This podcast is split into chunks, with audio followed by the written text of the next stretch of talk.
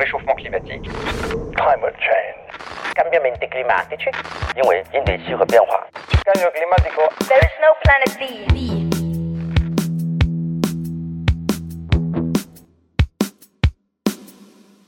Si l'être humain détruit la planète, ce serait à cause de son cerveau. C'est en tout cas ce qu'on apprend à la lecture de livres à succès comme Sapiens de Yuval Noah Harari ou encore Le bug humain de Sébastien Boller. Selon ces auteurs, Homo sapiens, notre espèce, aurait systématiquement détruit son environnement sur son passage. Notre cerveau, ne connaissant pas la satiété, il nous pousserait à surconsommer et à vouloir plus que le voisin. Et tout cela serait le fruit de millions d'années d'évolution qui nous ont conduits à être compétitifs et pas collaboratifs. Et ce discours a eu un certain succès chez les effondristes ou les gens résignés de manière générale, mais aussi chez celles et ceux qui ne veulent pas remettre en cause leur mode de vie. Et oui, ces hypothèses sont des excuses toutes trouvées pour ne rien changer. Je pollue énormément, mais je n'y peux rien, c'est mon cerveau, vous comprenez? Sauf que tout le monde n'est pas de cet avis. Des chercheurs en sciences cognitives ont dénoncé la fiabilité scientifique de ces hypothèses. Jean-Michel Huppé, mon invité pour cet épisode, est l'un d'entre eux. Il a été chercheur en neurosciences pendant 20 ans. Et pour dénoncer ces discours, il a récemment écrit un chapitre dans un ouvrage collectif de la Técopole appelé Greenwashing, manuel pour dépolluer le débat public. Vous écoutez Échange climatique épisode 29. Notre cerveau nous pousse-t-il à détruire la planète? Bonjour Jean-Michel Huppé. Bonjour. Est-ce que vous pouvez vous présenter s'il vous plaît? Oui, je suis euh, chercheur au CNRS. Euh, J'ai fait ma carrière euh, en neurosciences, neurosciences, sciences cognitives, pendant près d'une vingtaine d'années. Et il y a à peu près 4-5 ans, j'ai arrêté de faire des... Progressivement, je me suis détaché des neurosciences pour me consacrer au- à tous les problèmes de, de, de ravage écologique, en fait. Et euh, ce qui m'a amené à faire une reconversion dans l'écologie politique. Je suis désormais dans un laboratoire même euh, d'histoire à Toulouse.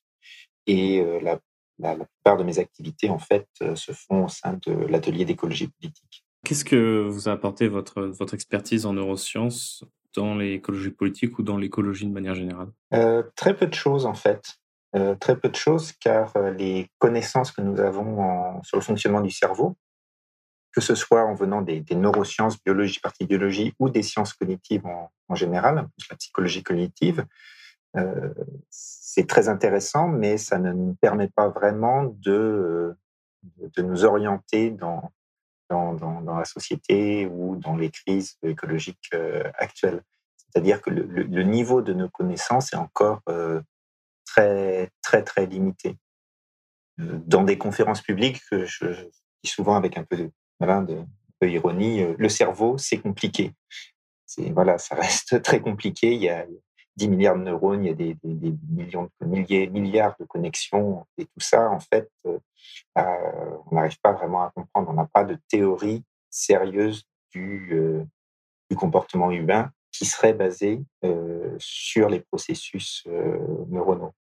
Ce qu'on fait en neurosciences ou en psychologie cognitive, c'est essayer de trouver des corrélations, des corrélats, essayer de comprendre quand on étudie un comportement particulier, hein, d'essayer de comprendre comment ça se passe dans le cerveau, qui est tout à fait légitime euh, et très intéressant. Et euh, la curiosité de nous comprendre nous-mêmes en comprenant notre cerveau, c'est absolument passionnant.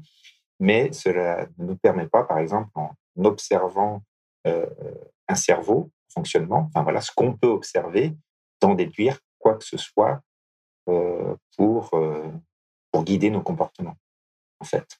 Donc ça, c'est le premier élément.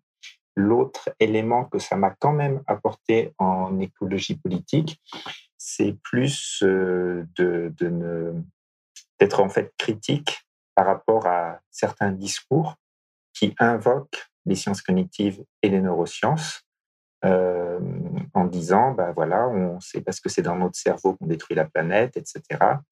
Et, en fait, d'avoir euh, les compétences pour se rendre compte que ces discours ne sont pas basés sur des connaissances scientifiques. Justement, c'est très intéressant. Déjà, le fait de ne pas savoir, en fait, ça dit déjà beaucoup de choses. Euh, c'est un peu, un peu ironique, mais c'est en tout cas c'est le cas. Et d'ailleurs, euh, c'est une transition toute trouvée parce que euh, si j'ai voulu faire cette interview aujourd'hui, c'est pour euh, un chapitre dans, dans, dans l'ouvrage collectif de la, la Técopole qui s'appelle Greenwashing, un manuel pour dépolluer le débat public. Donc, euh, dans votre ouvrage, vous revenez sur un certain nombre euh, d'hypothèses qui ont fait euh, leur chemin ces dernières années. Donc, la première hypothèse, c'est que l'être humain détruirait inéluctablement son environnement. Vous venez de, de le rappeler. Et d'ailleurs, pour preuve, ça serait toujours passé ainsi. En tout cas, c'est ce qu'un auteur comme Yuval Noah Harari avance dans son livre Sapiens, où il donne pour exemple, euh, l'homme qui, par ses migrations, arrive dans de nouveaux, euh, dans de nouveaux écosystèmes finalement et les bouscule, les bouleverse. Euh, par exemple, moi, j'ai une mémoire dans son livre Sapiens d'avoir lu l'Australie, effondrement de 60% des, grands mammifères. Et à la fin, il finit son livre par euh, deux issues possibles l'autodestruction euh, de, son espèce, euh, l'espèce humaine, après celle des autres espèces, évidemment. Voilà, soit ça, soit devenir des, êtres humains augmentés, des cyborgs de Google et d'IBM. est-ce que, est-ce que j'ai bien résumé son, son message? Est-ce que vous voulez rajouter quelque chose? Euh, moi, c'est ce que j'ai lu aussi, c'est ce que j'ai compris dans, la lecture de, Harari dans, Sapiens. Hein, je suis pas spécialiste de Harari, euh, j'ai pas tout lu, hein, mais c'est vrai que c'est vraiment dans la première partie de, Sapiens où il a un discours euh, très très clair là-dessus. Et, en fait, ben ça, ça, ça, relève hein, de, de la première erreur qu'on décrit dans la première confusion qu'on décrit dans, le petit chapitre euh, sur euh, ce qu'on appelait nature humaine dans, dans l'ouvrage Greenwashing, c'est euh, d'une confusion entre euh, l'anthropocénisation et l'anthropisation. Alors, l'anthropocène, en fait, on va juste prendre comme euh, définition un peu générale, force géologique majeure et le constat que tout le monde fait d'une destruction généralisée des écosystèmes qui met en péril la survie de l'humanité. Effectivement, et voilà, il y a un, point d'accord avec ce que pourrait dire Harari, qu'il y a un risque de, suicide de l'humanité, en gros. en revanche, la confusion, c'est de dire qu'il y a eu une influence sur les écosystèmes. Ça ne veut pas dire forcément destruction. Et c'est là qu'il y a euh, vraiment cette confusion. Alors, euh, euh, l'exemple, par exemple, de, l'extinction de la mégafaune en Australie, il est tout à fait documenté. voilà, ça c'est pas ça qui pose problème. Mais cette extinction de la mégafaune, on peut dire, c'est un exemple un peu typique de principe d'écologie. Quand il y a une nouvelle espèce qui apparaît, ou qui s'étend, elle va avoir une influence et ça reconfigure les équilibres avec les autres, les autres, les autres espèces, avec éventuellement euh, disparition d'espèces. On le voit tout le temps avec une espèce invasive. Mais euh, c'est pas du fait de l'homme. Voilà.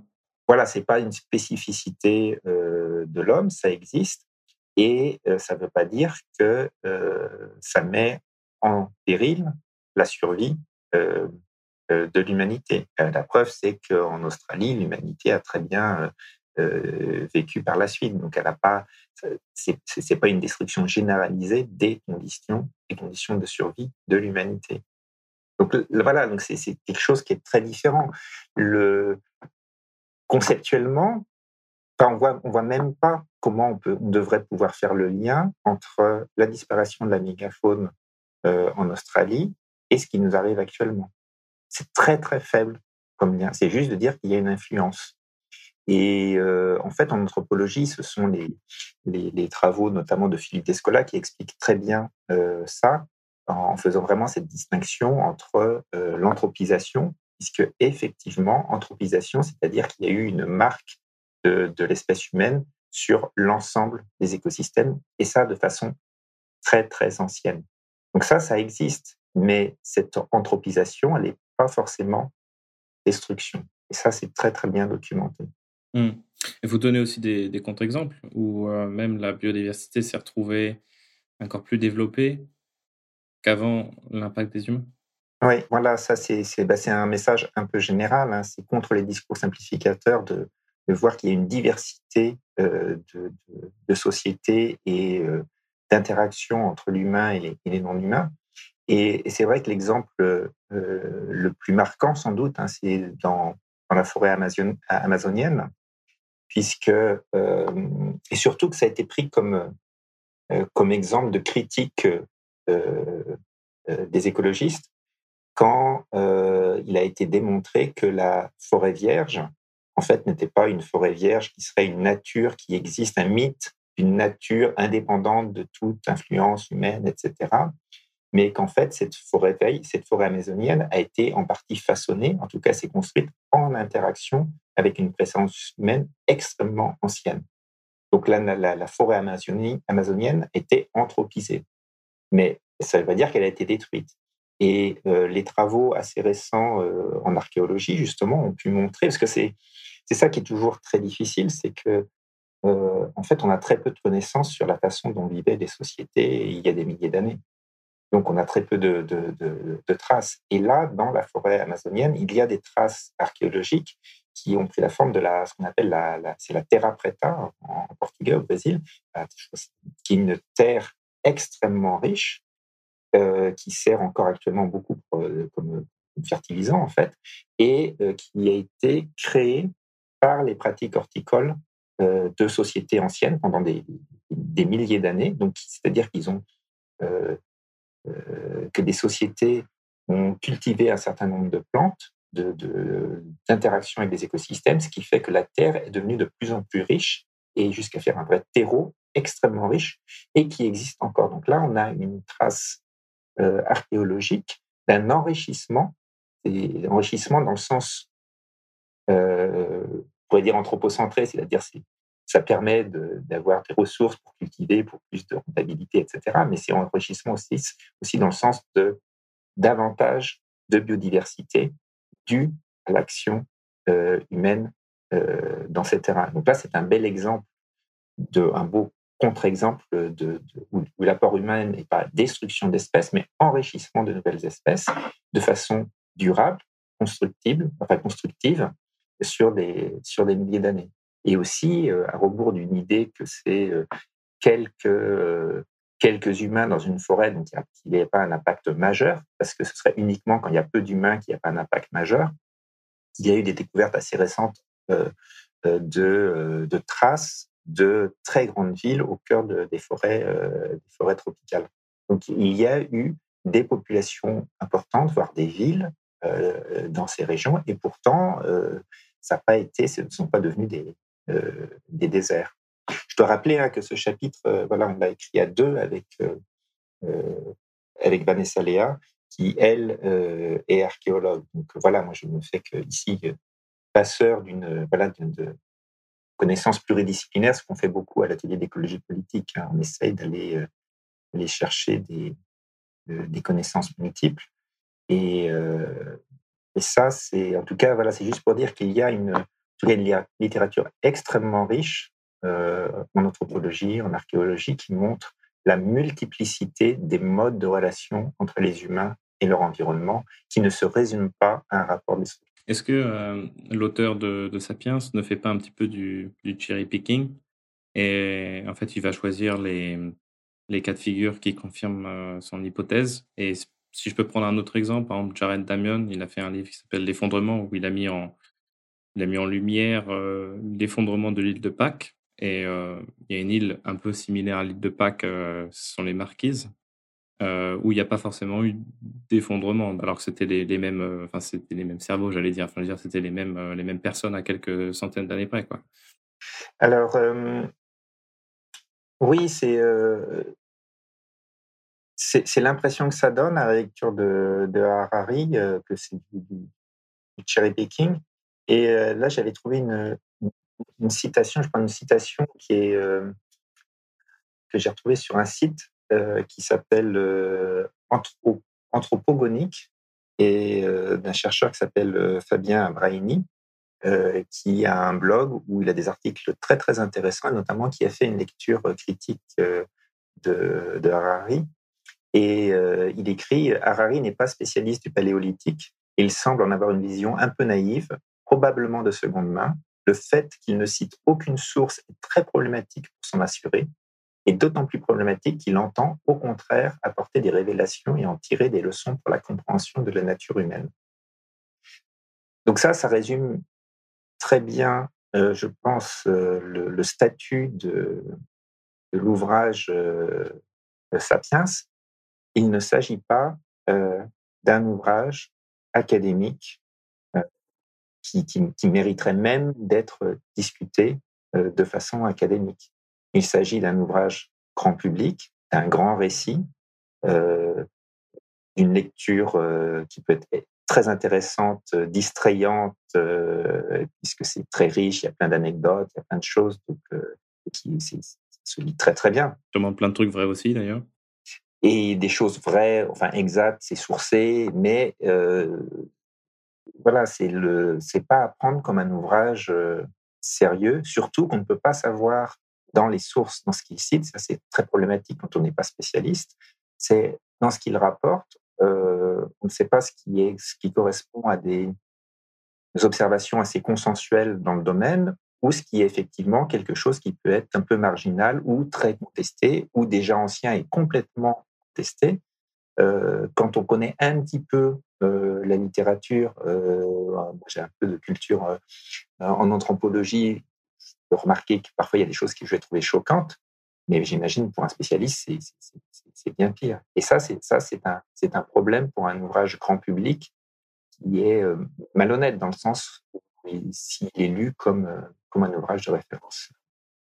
Et pour ce qui concerne effectivement l'approche de de Diamond par rapport à notamment à l'île de Pâques. Diamond, c'est aussi quelqu'un qui fait des grands récits, qui est aussi très contesté euh, dans ses simplifications, qui peut avoir des, des, choses aussi très intéressantes et très stimulantes intellectuellement, euh, mais qui n'est pas aussi, qui n'est pas non plus, je pense, un spécialiste de, de, à la base. Hein.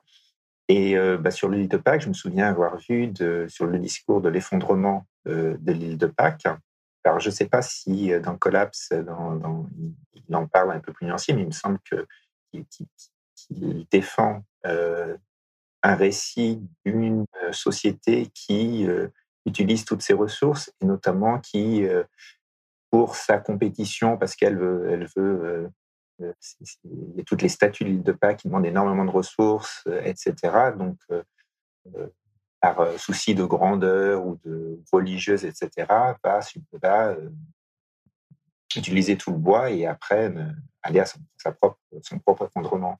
Et je me souviens avoir vu qu'il y a des, réactions à Diamond dans le milieu euh, scientifique qui, pointent que en fait ce discours est très contestable.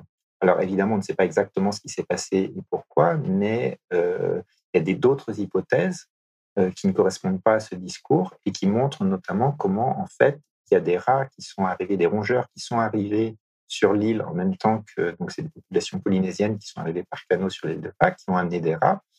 Et euh, ces rats, euh, si je me souviens bien, euh, pas vraiment de quoi se nourrir. Donc dès qu'il y avait des arbres qui repoussaient, des petites pousses, les mangeaient. Donc ce serait une autre possibilité. Il y a, il y a des traces, hein, justement, archéologique qui, montrerait ça, c'est dû à la prolifération euh, d'une espèce euh, invasive qui est venue avec l'humain, donc c'est indirectement dû à l'approche humaine, mais sans aucune intentionnalité, qui a empêché la repousse des arbres et donc le maintien des écosystèmes. Et on peut, on peut, on peut peut-être que la disparition de, la mégafaune en Australie, alors je suis pas assez spécialiste pour savoir si elle est donnée directement, mais on peut imaginer que ce soit pas non plus dû juste à euh, un, humain euh, extrêmement destructeur, euh, extrêmement violent, comme euh, un humain du, du 19e siècle, typiquement chasseur qui s'amuse à, comme il y avait, il y a, des exemples hein, dans les, notamment dans les colonies, dans les colonies, hein, des, voilà, les, aux chasses de Léopold, du roi Léopold de Belgique au, Congo, hein, de, juste s'amuser à, détruire par plaisir des animaux et à faire des massacres sans aucune utilité. Et c'est pas du tout, euh, c'est pas forcément ça qui s'est passé en Australie. Peut-être que c'est des parasites amenés euh, avec l'humain qui ont amené à, la vulnérabilité, à la disparition d'une d'une certaine mégafaune. Donc ça, c'est au niveau de l'intentionnalité, au niveau du discours, ça n'a absolument rien à voir. Et ce que vous, ce que vous, ce que vous disiez tout à l'heure sur l'ouvrage d'Harari, mais ça, ça se confirme aussi, je pense, avec euh, l'ouvrage de Diamond, c'est que euh, on a tendance, en tant que lecteur euh, non initié, à les prendre comme des, comme des vérités vraies, un petit peu à l'image des, documentaires qu'on voit à la télé. Il y a toujours ce ton un petit peu sérieux, en fait, qui nous emmène et, et en fait qui, qui, fait, qui fait un peu fermer notre esprit critique. Rien ne dit que c'est que c'est rigoureux scientifiquement. Euh, il y a un autre mythe, donc, euh, enfin pas un mythe, pardon, une autre hypothèse sur lequel vous vous euh, arrêtez dans, dans, ce chapitre du livre. C'est qu'on a parlé donc l'humain détruirait et la cause de cette destruction de l'environnement serait due à un comportement inné qui nous pousse notamment à hyper consommer, aussi à en vouloir toujours plus, ne pas ne jamais avoir le sentiment de satiété. Ce serait dû à des millions d'années d'évolution qui nous auraient conduit à être euh, compétitifs et pas euh, collaboratifs. Ce comportement serait dû à notre striatum, qui est responsable à lui seul de notre prise de décision. J'ai bien entendu parler de, l'hypothèse de Boller soutenue dans son livre Le bug humain. Est-ce que j'ai bien résumé la conception de son travail? C'est ce que, oui, oui, c'est ce que j'ai compris aussi, ce que j'ai lu de, Sébastien Boller et qu'on qu retrouve euh, effectivement dans d'autres ouvrages hein, de façon assez de plus en plus fréquente et qui semble rencontrer un, un grand succès. Et euh, alors effectivement, quel est le problème euh, avec, euh, avec ce type de discours? Bah, Le problème, euh, encore une fois, peut-être encore plus, c'est qu'il n'est pas euh, scientifiquement fondé. J'ai mentionné en introduction que, les neurosciences euh, étaient extrêmement limitées dans les connaissances pour déduire quoi que ce soit du fonctionnement du cerveau.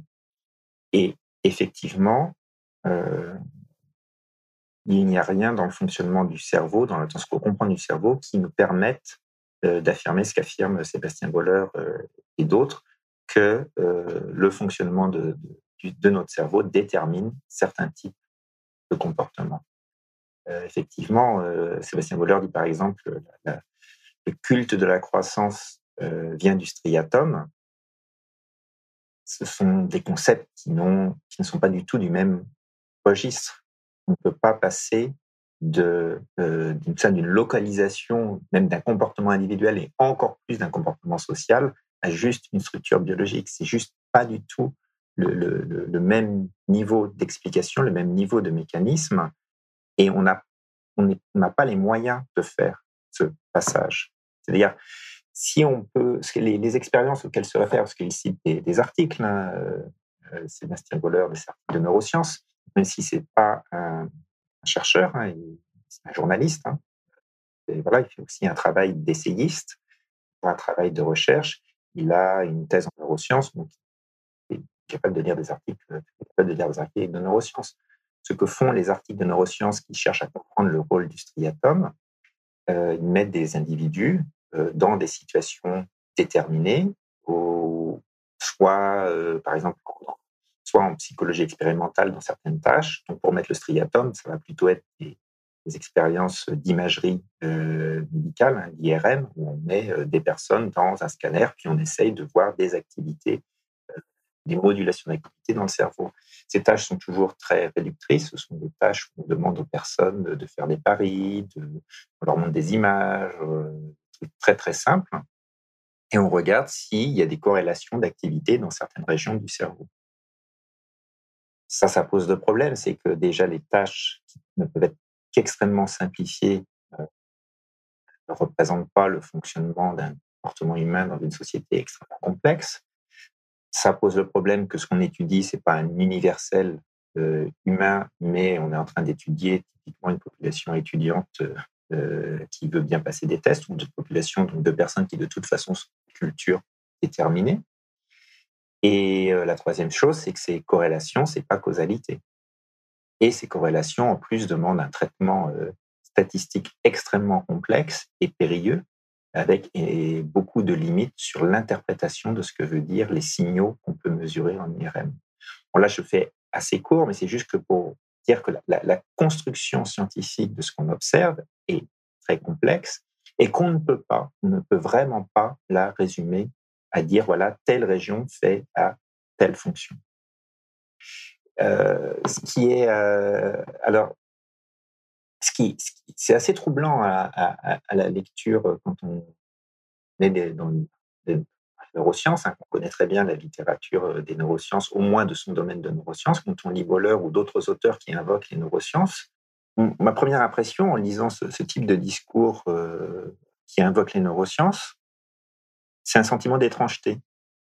C'est-à-dire, je me dis, assez étonnant, euh, voilà un discours très général qui porte des affirmations, qui dit se porter sur les neurosciences, mais je ne suis pas au courant des travaux de neurosciences de mes collègues euh, qui, euh, qui parlent de ça. Alors, ça peut être une première chose, qu'on est tous hyper spécialisés euh, dans un domaine. On peut se dire, ah, bah, c'est parce que ce n'est pas mon domaine spécifique et des collègues doivent travailler là-dessus. il doit y avoir d'autres travaux que je ne connais pas qui montrent ça. Ce qui explique, je pense, le fait qu'on soit hyper spécialisé, euh, que ça laisse un certain champ libre à des non-spécialistes pour s'emparer euh, de, de, ces discours. En fait, quand on va regarder quelles sont les sources qui sont citées, euh, Boller, on s'aperçoit que ces sources, elles sont en fait très lacunaires.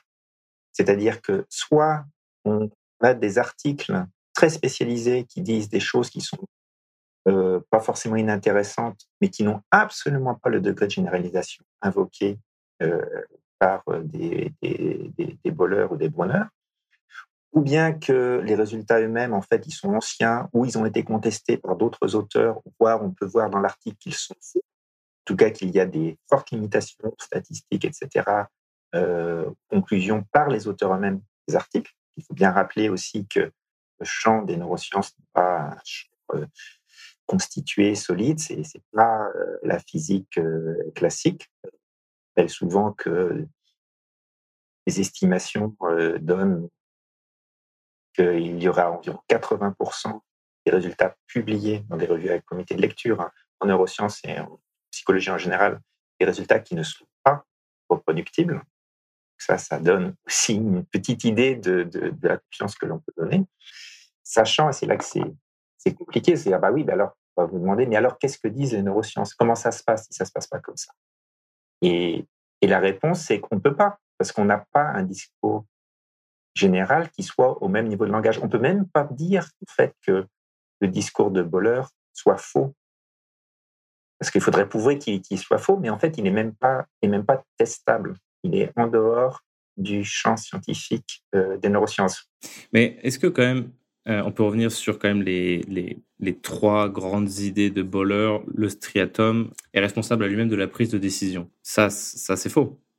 Oui, comme euh, le striatum est impliqué, il y a des corrélations.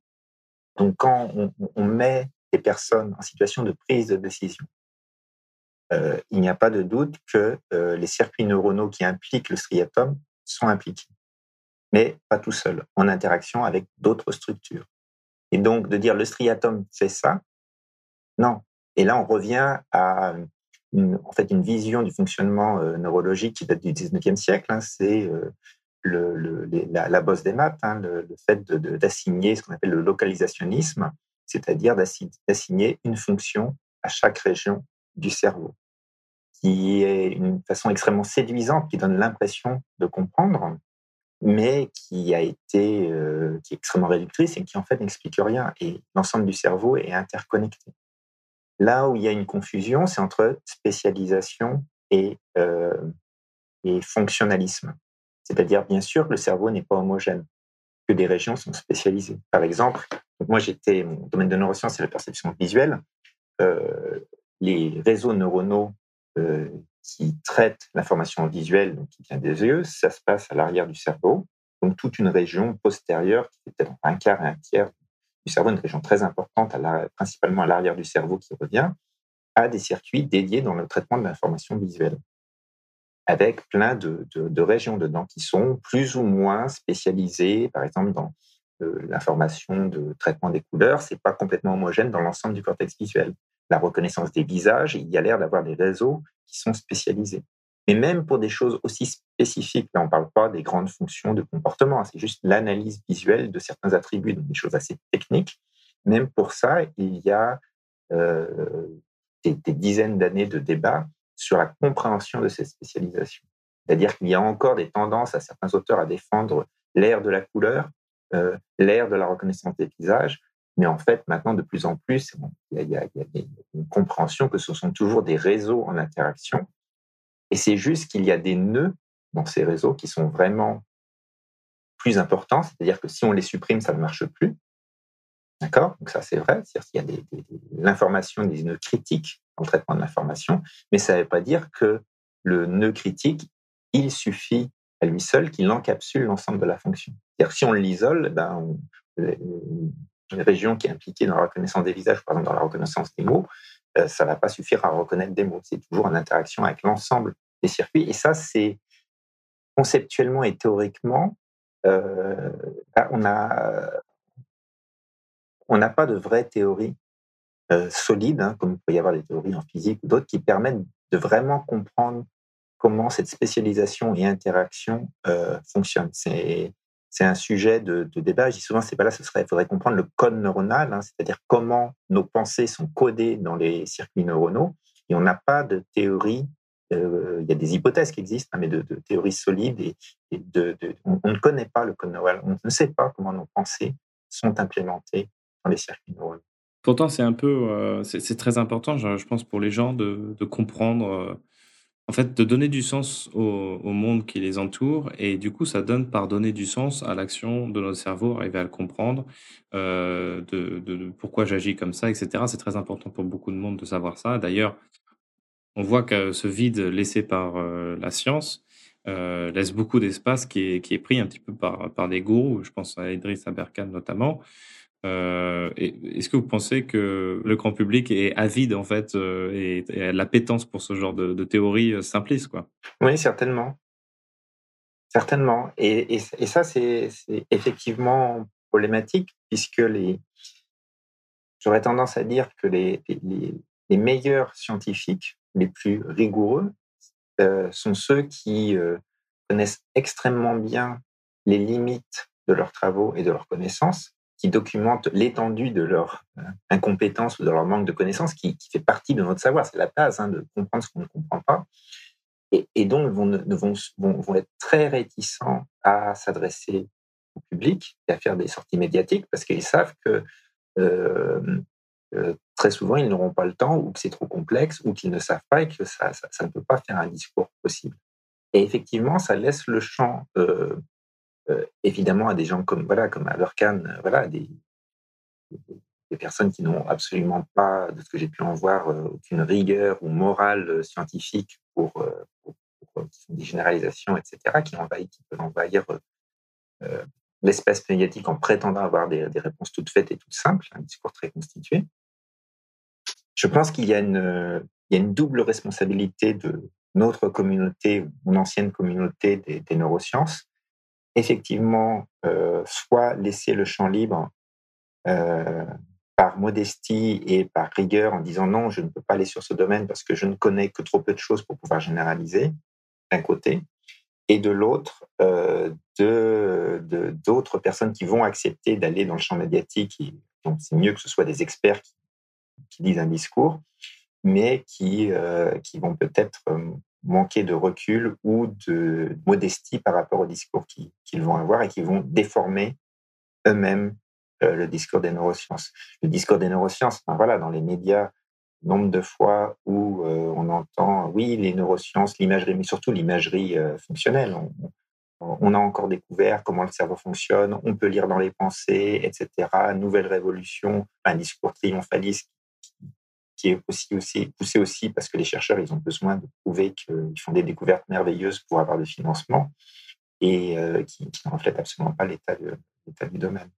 Expliquer les comportements des individus en se basant sur le mécanisme de l'évolution, c'est ce qu'on appelle, donc corrigez si je me trompe, la psychologie évolutionniste. Voilà, euh, Harari, euh, je pense que je crois que c'est Fabien Braini qui, qui, rappelle ça dans, dans les idées majeures de Harari sur son site anthropogonique, qui dit Notre corps et notre esprit sont encore ceux des chasseurs-cueilleurs qui vivaient en tribu. C'est pourquoi nous sommes inadaptés à notre existence moderne. Donc ça, on retrouve cette idée de façon très forte. On la retrouve encore, hein, euh, donc chez, par exemple chez Sébastien Boller, chez Harari, on le retrouve aussi dans, un autre ouvrage plus récent qui, lui, euh, c'est plus problématique parce que là c'est fait par un collègue en sciences cognitives qui s'appelle euh, Thierry Ripoll, euh, qui a publié très récemment un ouvrage qui s'appelle Pourquoi détruit-on la planète? Le cerveau d'Homo sapiens est-il capable de préserver la Terre? Et on retrouve aussi dans cet ouvrage cette même idée que, euh, l'humain aurait pendant des millions d'années euh, vécu comme chasseur-cueilleur euh, dans euh, la steppe, la, savane africaine, et que forcément, comme là, c'est le principe de la biologie, on s'adapte à notre environnement, notre cerveau serait, adapté à cet environnement, et que l'évolution de nos sociétés depuis 10 000 ans, depuis la révolution néolithique et surtout depuis quelques centaines d'années, depuis quelques, quelques dizaines d'années, changement radical de comportement, puisque nous avons accès à tout très facilement, notre cerveau ne serait pas adapté à cette, euh, cette quantité de produits sur lesquels on peut avoir. Donc ça, cette idée d'inadaptation, il y, a, deux problèmes euh, dedans. La première, c'est euh, bah que euh, eh, il y a les deux pôles qui sont de la psychologie de la psychologie évolutionniste qui sont qui sont problématiques c'est l'idée que nos comportements, qu'on peut faire le lien entre comportement et gène, un lien simple. C'est-à-dire dans la psychologie euh, évolutionniste, l'idée c'est que nos comportements, euh, d'une façon ou d'une autre, ils sont influencés par nos gènes. Les gènes sont, soumis à l'évolution, donc euh, les gènes peuvent évoluer, ça va influencer nos comportements. D'accord? L'autre, l'autre, donc ça c'est problématique puisqu'on ne peut pas faire de lien direct actuellement entre euh, des comportements enfin, complexes, hein, ceux de la vie de tous les jours, par exemple un comportement de consommation, un comportement de compétition, un comportement d'agressivité, un tous, ces, tous ces comportements euh, sociaux, on ne peut absolument pas les réduire à un gène. Donc ça, il y a, c'est très connu en, euh, dans le domaine en biologie hein, que bien sûr il y a des gènes, mais euh, on peut pas euh, le, on peut pas séparer directement le côté l'influence des gènes et l'influence de l'apprentissage. Les deux en fait sont mélangés à tous les niveaux et de façon complexe, donc on peut pas les dissocier. On peut on peut pas dire euh, c'est tel pourcent euh, l'inné et tel pourcent l'apprentissage. Non, on peut pas, puisque voilà il y a et bien sûr que personne ne va, ne va, je pense actuellement, pourrait dire qu'on est, enfin, qu'on est une table rase et que c'est uniquement par l'éducation, et etc., que euh, nos comportements euh, sont tels qu'ils sont. Bien sûr qu'il y a des personnalités différentes, bien sûr que euh, nos gènes conditionnent l'étendue de, de, ce qu'on peut faire, de nos possibles, etc., etc. Personne ne va, ne va contester l'influence génétique. Par contre, on ne sait pas tracer les influences respectives et tout ça, c'est extrêmement complexe. Donc, par rapport au modèle hein, de, de l'évolution euh, ben, darwinienne, hein, si, si, on veut, euh, on ne peut pas appliquer euh, les modèles biologiques directement à nos comportements. C'est extrêmement compliqué.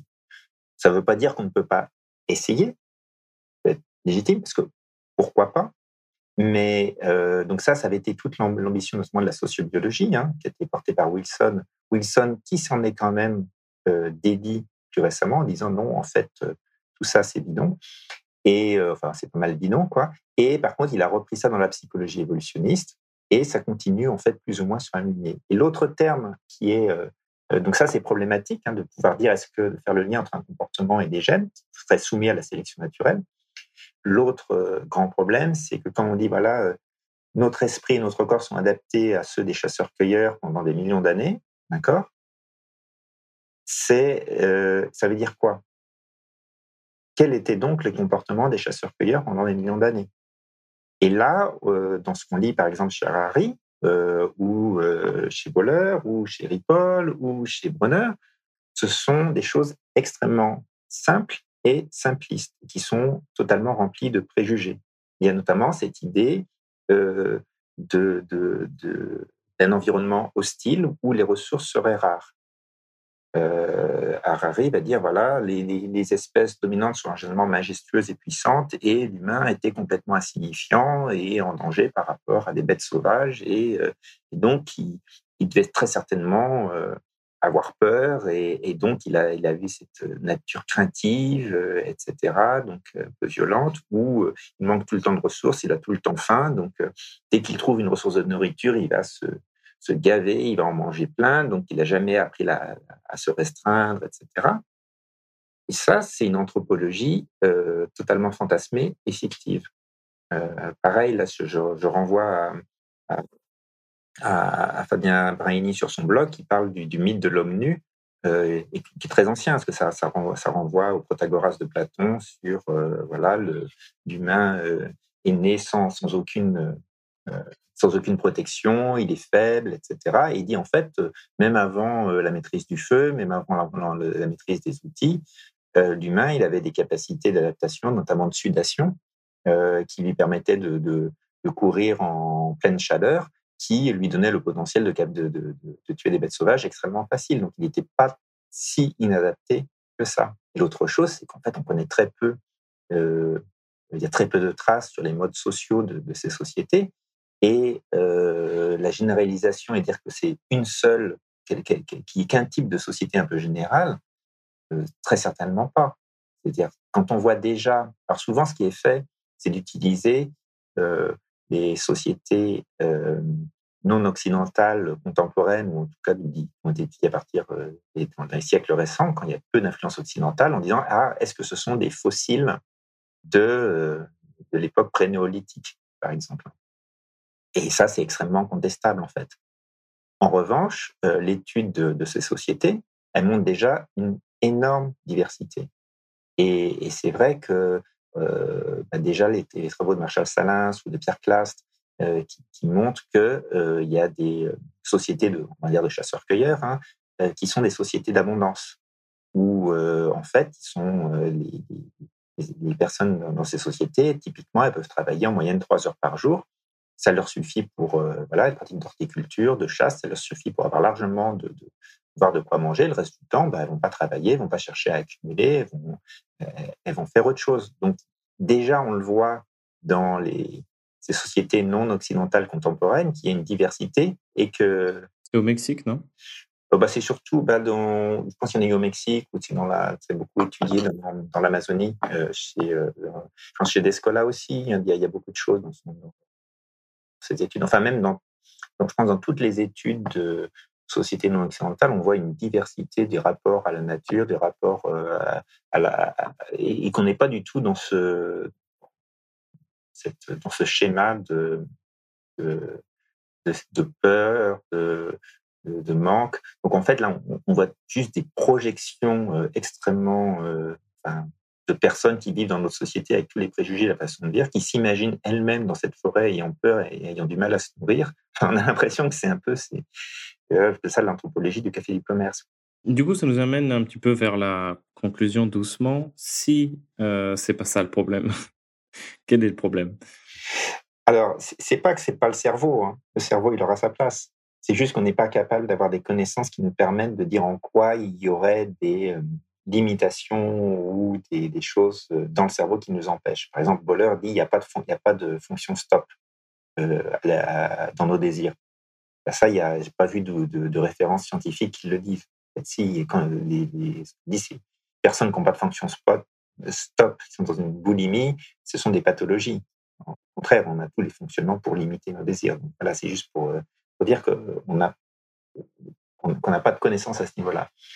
Et euh, en revanche, il y a énormément d'autres analyses qui montrent les déterminismes, déterminismes historiques, politiques, sociologiques la situation actuelle. Euh, évidemment, quand, je pense que pour avoir une, vision non caricaturale, c'est toujours bien de, se, référer à, à l'ouvrage de Christophe Bonneuil et, Jean-Baptiste Fressoz sur l'événement anthropocène, où euh, il montre en fait l'ensemble de, discours possibles d'explication. Notamment, voilà, voilà, la question c'est l'anthropocène, où est-ce que ça commence? Et il y a des discours, on va dire, voilà, c'est de tout temps la nature humaine. Et par exemple, ce Bonneuil va dire, euh, bah, ouais, ça, c'est pas un discours qui est très riche. Oui, bien sûr, il y a dans la nature humaine, il y a certains traits humains qui, comme toute espèce, elle va utiliser, avoir une influence sur son environnement, etc. Peut-être qu'elle a certains traits de violence, certains traits, mais ça va pas expliquer la spécificité de, de ce qui se passe depuis euh, deux ou trois siècles. Il y a d'autres types de discours, le rôle des guerres, le rôle des conflits, le Thanatocène, il y a le, le, le, rôle évidemment du capitalisme, qui est déjà un discours qui va dire beaucoup plus intéressant, qui va expliquer davantage de choses la logique du capitalisme d'accumulation de toujours plus, qui est basée sur la croissance euh, économique, alors là, on a, on a quelque chose qui, qui est euh, forcément, qui a un rôle actuellement déterminant dans l'impasse dans, la, dans laquelle on est. Mais on peut dire, oui, mais le capitalisme, partage cette idée de croissance avec euh, le communisme soviétique, ce qui est tout à fait correct, puisque tous les deux partagent l'idéologie du 19e siècle de maîtrise de la nature, et c'est le grand partage, nature-culture, etc., le, mythe prométhéen. Donc on dira, bah, c'est peut-être au niveau des idéologies, d'une partie de la pensée humanisme, humaniste qui euh, est responsable. Voilà, on peut avoir différents niveaux d'analyse. Tous ces niveaux, ils ne sont pas incompatibles, ils sont intéressants pour diversifier les, niveaux de, causalité. Et tout ça, il faut essayer de les, prendre en charge. Et puis après, on peut voir aussi des, responsabilités absolument direct. C'est-à-dire qu'il y a des acteurs et des actrices présents, on pense aux promoteurs des énergies fossiles, euh, qui ont des intérêts à court terme pour euh, continuer à faire leur business et euh, avoir des rapports de, puissance, etc., etc. Ils sont là. On peut avoir certains, on peut avoir la, pensée économiste orthodoxe qui euh, justifie la croissance économique, qui euh, justifie de toujours s'enrichir, etc. Donc on a, on, a des, des, des, responsabilités qu'on peut facilement identifier. Mais là, ce sont qu'est-ce qu'elles impliquent? C'est-à-dire que si on veut, qu'est-ce que ça implique au niveau de l'action? Quand on, met en avant ce type de responsabilité, ça implique un rôle politique, c'est-à-dire des luttes. C'est-à-dire qu'il y a des conflits d'intérêts, des rapports de pouvoir dans lesquels on s'engage avec des luttes quand on dit ah c'est dans notre cerveau, il y a forcément un effet, c'est dans notre nature humaine, parce que ça c'est vraiment le discours de nature humaine. Eh ben on peut pas changer notre nature. Voilà, c'est très difficile. Et donc ça déresponsabilise. C'est c'est plus c'est pas la faute euh, euh, du méchant capitaliste euh, qui veut toujours plus d'argent, parce qu'en fait lui-même il est déterminé par son cerveau, par sa fonction de vouloir toujours plus. Je caricature un peu, mais en fait ça amène ça amène à ça. Et, ça, amène, ça amène aussi à ces discours de dire si c'est la nature humaine et qui amène ça, la nature humaine, elle est mauvaise. Donc, voilà, ça, c'est vraiment un mythe récurrent euh, euh, dans la pensée contemporaine, cette, idée de nature humaine. Donc, soit elle va amener à son autodestruction avec des discours assumés comme pessimistes, qui, y compris chez certains écologistes, qui disent le mieux, c'est que la nature humaine disparaisse, que l'humain disparaisse, ce sera mieux pour la nature. Hein ce qui amène à des discours euh, très anti-humanistes, ou, comme on voit chez Harari, voilà, c'est euh, euh au transhumanisme, donc il faut une, autre nature humaine. Mais ça, c'est sur une idée, une caricature de la nature humaine. La nature humaine, elle n'est pas du tout comme ça. Enfin, elle n'est pas comme ça. Je ne saurais pas la définir, mais euh, surtout pas. Mais en tout cas, les, tout discours qui renvoie à une pense avoir fait une nature, décrit une nature humaine, va être forcément réductionniste. Mais est-ce que c'est pas là une raison aussi du succès de cette thèse, c'est que ok, si c'est la nature humaine, bon, moi je peux rien y faire, donc je change pas. Oui, il y a ça. Il y a des possibilités, il y a des choses à trouver. Après, euh, peut-être encore plus euh, Ripoll, vont s'en défendre. Ils vont, ils vont, euh, et, et même Gérald Bronner, et dans, un discours assez classique, d'autres, d'autres, d'autres personnes ils vont dire il faut comprendre la nature humaine mauvaise, l'accepter pour la changer. Qui, voilà, c'est un peu dans une tradition un peu catholique, je pense, hein, de, dire, voilà, de, reconnaître la chute originale, le péché, etc. Enfin, il, y a, une grande tradition de, ça. Et euh, on pointe, pointe aussi dans, dans, le chapitre, en fait, il y a une littérature extrêmement intéressante euh, sur les pensées de la nature humaine hein, qui renvoie à ça. Et moi, il y a deux ouvrages que je vais recommander. Là, il y en a un qui s'appelle euh, euh, Le cerveau reptilien euh, de, Sébastien Lemerle, hein, qui, dont le sous-titre c'est Sur la popularité d'une erreur scientifique, qui montre comment il y a ce discours après, dans l'après-guerre de, voilà, d'un déterminisme dû à un cerveau ancien, voilà, qui rappelle beaucoup de choses dont on a parlé, en fait, trouve beaucoup leur origine là-dedans. Et ça, c'est extrêmement populaire encore aujourd'hui, y compris c'est passé dans les médias euh, et dans, dans, la, psychologie populaire, un folk psychology. Et il y a un autre ouvrage euh, qui lui est en anglais, hein, que cite aussi beaucoup Sébastien Lemerle, qui, qui est aussi passionnant, c'est par euh, Erika Loren Milam, qui se cite aussi dans, le chapitre. Ça s'appelle Creatures of Cain, The Hunt for Human Nature in Cold War America, donc la recherche, la chasse à la nature humaine dans l'Amérique d'après-guerre, et euh, qui est absolument passionnant, qui montre comment il y a, voilà, cette théorie de l'humain comme spécifique, qui, qui aurait, euh, que la violence le, serait spécifique de, l'humain, voilà, a eu une, une, son heure de gloire à un moment, et toujours dans cette idée de comprendre la nature humaine, et à chaque fois, ça s'inscrit dans des pensées idéologiques, dans une culture, etc., et c'est réductionniste, mais ça explique aussi pourquoi aussi ces discours sont, sont tellement de force actuellement, parce qu'ils sont dans un imaginaire populaire, culturel, qui nous est très familier. Merci beaucoup, Jean-Michel Huppé. Avec grand plaisir. Voilà, j'espère que cet épisode vous a plu. Si c'est le cas, n'hésitez pas à le partager, ça m'aide énormément. Merci à Gilles Marteau pour la musique, Studio 1212 pour la production, et enfin, merci à vous pour votre écoute. Portez-vous bien et à la prochaine.